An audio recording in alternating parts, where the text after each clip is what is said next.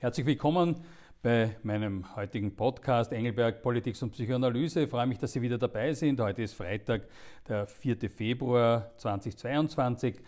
Wie immer ein äh, kurzer Rückblick auf die vergangene Woche. Da ist natürlich äh, ganz stark im Vordergrund äh, das große Thema äh, Koalitionsvereinbarungen oder Nebenvereinbarungen und dann vielleicht noch als zweiten Punkt auch noch einmal aktuell zu den Einschränkungen im Zuge der Covid-Pandemie.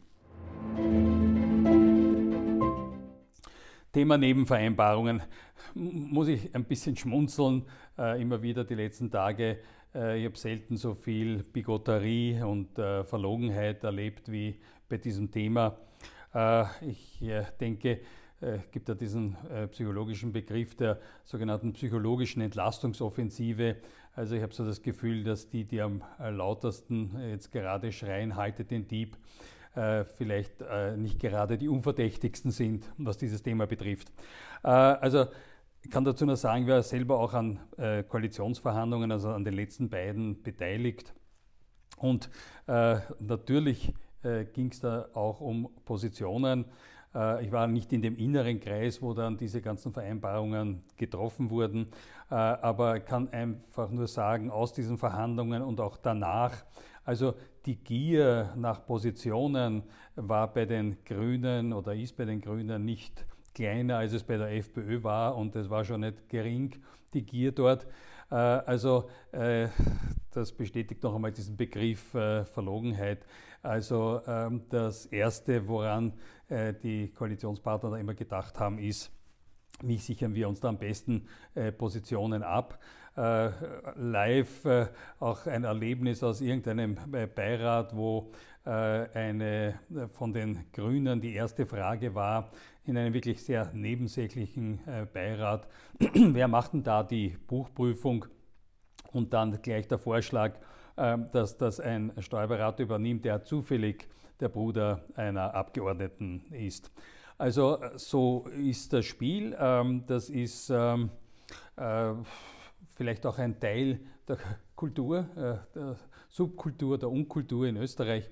Äh, aber ich werde trotzdem auch versuchen, das auch noch einmal ein bisschen sozusagen trockener zu analysieren oder nüchterner zu analysieren. Fangen wir mal an bei der äh, hohen Beamtenebene oder bei, höchst, bei der höchsten Beamtenebene.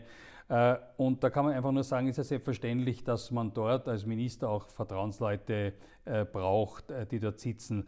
Äh, ich äh, denke, jeder kann nachvollziehen, dass es nichts Schlimmeres gibt, als gegen eine sozusagen widerständige Bürokratie an, anarbeiten zu müssen.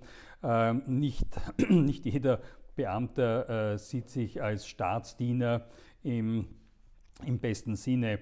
Äh, und äh, da gibt es äh, nicht selten auch solche, die natürlich dann auch mit einer eigenen politischen Agenda auch gewisse politische Arbeit auch blockieren. Also da ist es, glaube ich, überhaupt keine Frage. Ein gutes Beispiel sind natürlich die USA oder ein Gegenbeispiel, wo ja sozusagen als Regel äh, nach einer äh, Präsidentenwahl der neue Präsident die obersten Ebenen der Beamtenschaft komplett austauscht. Das ist ein äh, riesiger Prozess mit, weiß nicht, tausenden Neubestellungen, die sich auch Monate hinziehen. Ich behaupte jetzt nicht oder argumentiere nicht, dass das die beste aller Lösungen ist, aber einfach nur als Vergleich, dass es dort selbstverständlich ist. Auch im Privatbereich, also auch im Unternehmensbereich äh, ist das äh, ganz äh, normal. Also ich gebe nur folgende Beispiele, die ich auch selber schon sehr klar mitbekommen habe, zum Beispiel in der Schweiz, also wo wir das Gefühl haben, dass dort, sagen wir, Korruption oder irgendwie so ähm, Absprachen bei Postenbesetzungen vielleicht nicht so häufig sind. Nein, es ist natürlich so, dass zum Beispiel in hohen Managementpositionen immer Offiziere aus der Schweizer Armee äh, sehr stark vertreten waren. Also da äh, äh hat sich traditionell diese Seilschaft ge, äh, gebildet. Ich, ich habe auch erlebt, äh, an, ähm, in, vor allem in amerikanischen Konzernen gibt es immer auch äh, unter Uni-Absolventen einer bestimmten Universität, Harvard, Yale und so weiter, äh, sozusagen ein Netzwerk, wo sich dann äh, so ein, eine, eine Gruppe bildet, die die Managementpositionen äh, besetzt und sozusagen zusammenarbeitet.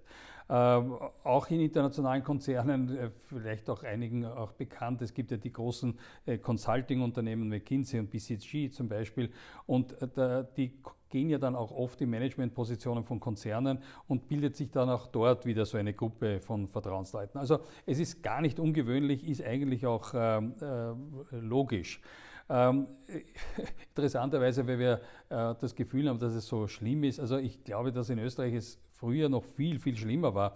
Also ich, ich meine, die, die äh, sagen wir in meinem Alter sind, erinnern sich ja noch an diese Groteske mit dem Honolulu-Abkommen, wie es ja hieß, äh, dass praktisch jede Position in Österreich äh, doppelt besetzt wurde, einerseits mit einem roten und andererseits mit einem schwarzen, äh, was ja wirklich eine, eine Groteske war.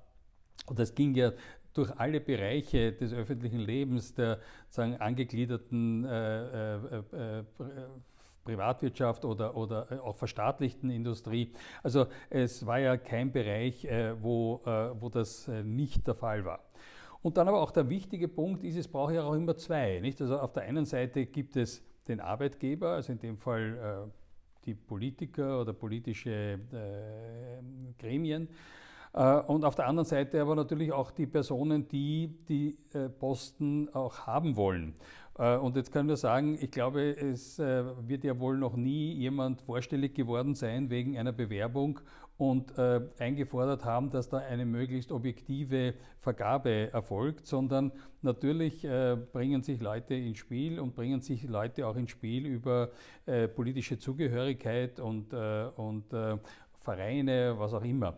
Also da glaube ich, gibt es wenig Heilige äh, und äh, auch äh, Richter, Lehrer, Ärzte, die sich um Positionen bewerben, gehen natürlich diesen Weg. Also ich glaube, da sollten wir eine gewisse Nüchternheit auch uns bewahren, wie einfach auch das menschliche Leben auch funktioniert. Wenn ich es jetzt noch einmal sozusagen durchanalysieren möchte. Wir haben einmal die, die hohe Verwaltungsebene und da ist es eigentlich selbstverständlich, dass äh, ähm, äh, Regierungsmitglieder auch die Möglichkeit haben, sich ihre Teams und auch diese unmittelbar zugeordneten auch Beamten äh, sagen, sich auszusuchen. Äh, dann gibt es auch Positionen im öffentlichen Bereich, wo ja äh, auch ganz klar definiert der Bundeskanzler, die Regierung oder Minister äh, das Vorschlagsrecht haben. Das ist ja auch gut so und richtig so, ist auch sozusagen verankert soll auch so bleiben. Ich denke, das macht ja politisch auch Sinn. Äh, ich denke, das, was äh, sicher ein, ein, ein Missstand ist, wenn bereits die Personen auch ausgemacht sind, die diese äh, Positionen bekommen sollen. Also ich denke, das führt natürlich jede Ausschreibung dann ad absurdum. Also es sollte schon zumindest diese Offenheit geben, dass sich Leute bewerben und, und dann auch ähm, natürlich eben dann der Minister, der Bundeskanzler, wer auch immer, die Möglichkeit hat, hier auch auszusuchen. Dann kommen wir aber zu diesem äh, großen Bereich äh, der direkten oder indirekten Einflussmöglichkeit ähm, von äh, Regierungsmitgliedern und Politikern. Äh, und das war ja früher äh, vor allem auch die verstaatlichte Industrie, wo es ja ganz fürchterliche äh, Fehlbesetzungen auch gab, eben durch diese Wirtschaft. Und jetzt kann man eigentlich nur sagen, das beste Rezept dafür ist Privatisierung, Privatisierung, Privatisierung. Also ich glaube, es gibt diese Regeln und Verfahrensvorschriften, was auch immer, nicht, die sicherstellen, dass wirklich eine, eine optimale und bestmögliche Besetzung erfolgt. Also äh, alles, was Organisationen, äh, Unternehmen sind, die noch im staatlichen Einflussbereich sind oder sogar äh, staatliche Beteiligung haben. Äh, bestes Rezept, und das natürlich entspricht auch meinem sagen, liberalen Gedankengut, bestes Rezept ist Privatisieren, hat die verstaatlichte Industrie eben auch gezeigt, dass erstens einmal die eher unglaublich erfolgreiche Unternehmen geworden sind seit der Privatisierung und äh, zweitens es sich aufgehört hat, diese fürchterlichen Fehlbesetzungen im, im, äh, vor allem im Managementbereich. Ich denke, diese ganze Diskussion, die jetzt auch da stattgefunden hat, hat, ist auch ein Vorgeschmack auf die nächsten Monate. Ich glaube, der Ton wird sich äh, so fortsetzen. Ob das, äh, sagen die Menschen draußen, wie wir sagen, äh, auch wirklich so interessiert wie die Insider, ist mehr als fraglich. Ich glaube nicht. Ähm, es wird, fürchte ich, zum Schaden der Politik sein, des Interesses an der Politik. Leute werden sich wieder abwenden von der Politik und äh, innerhalb der, dieser politischen Zirkeln wird das, äh, der Streit, das äh, Hadern, das äh, Tauziehen äh, weitergehen, vor allem auch mit dem Beginn des Untersuchungsausschusses. Also ich äh, habe da keine sehr positive Vorausahnung auf das, auf, uns, auf, uns, auf das, was auf uns zukommt. Jetzt habe ich es geschafft. Ähm, am Ende noch äh, kurz zu den aktuellen Covid-Maßnahmen. Auch da muss ich inzwischen schon fast ein bisschen schmunzeln. Ich habe so das Gefühl, äh, da geht es äh, darum, dass äh, äh, Profilierungsneurotiker, ja, die da äh, in, der, in der Pandemie irgendwie eine Hochblüte hatten, Virologen, Pandemieforscher, Epidemiologen, Ärzte aller Provenienz, äh, die halt äh, jetzt ein unglaubliches, äh, eine unglaubliche Plattform hatten in Medien, im Fernsehen, dauernd interviewt wurden.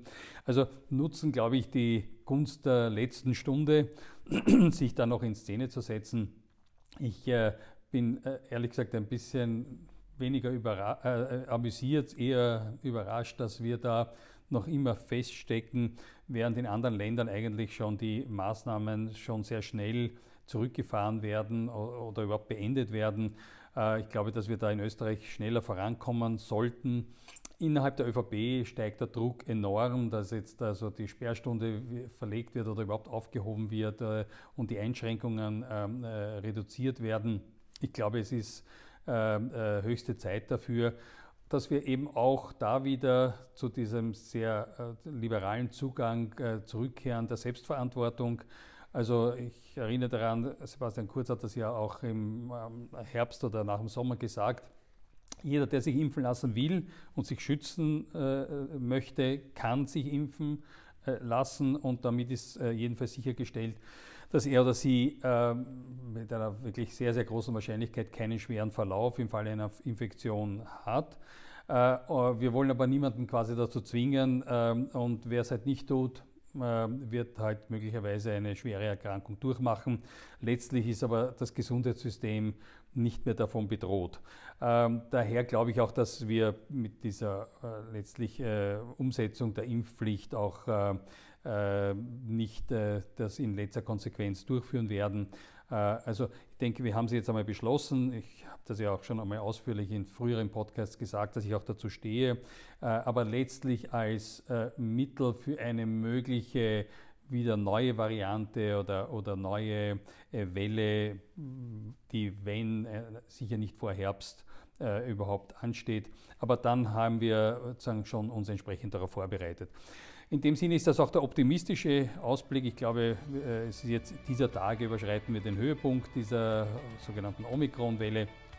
In Osten Österreichs ähm, äh, wartet die Semesterferienwoche äh, auf viele Leute, die, äh, glaube ich, bei bester Schneelage und schönem Wetter eine, glaube ich, äh, schöne und erholsame Woche Skiwoche in Österreich verbringen können. All denen, die das äh, vorhaben, wünsche ich eine schöne und erholsame, erholsame Woche und äh, genießen Sie es und äh, freue mich, wenn wir uns nächste Woche wiedersehen, nächsten Freitag bei meinem äh, Podcast Engelberg Politics und Psychoanalyse. Wiedersehen.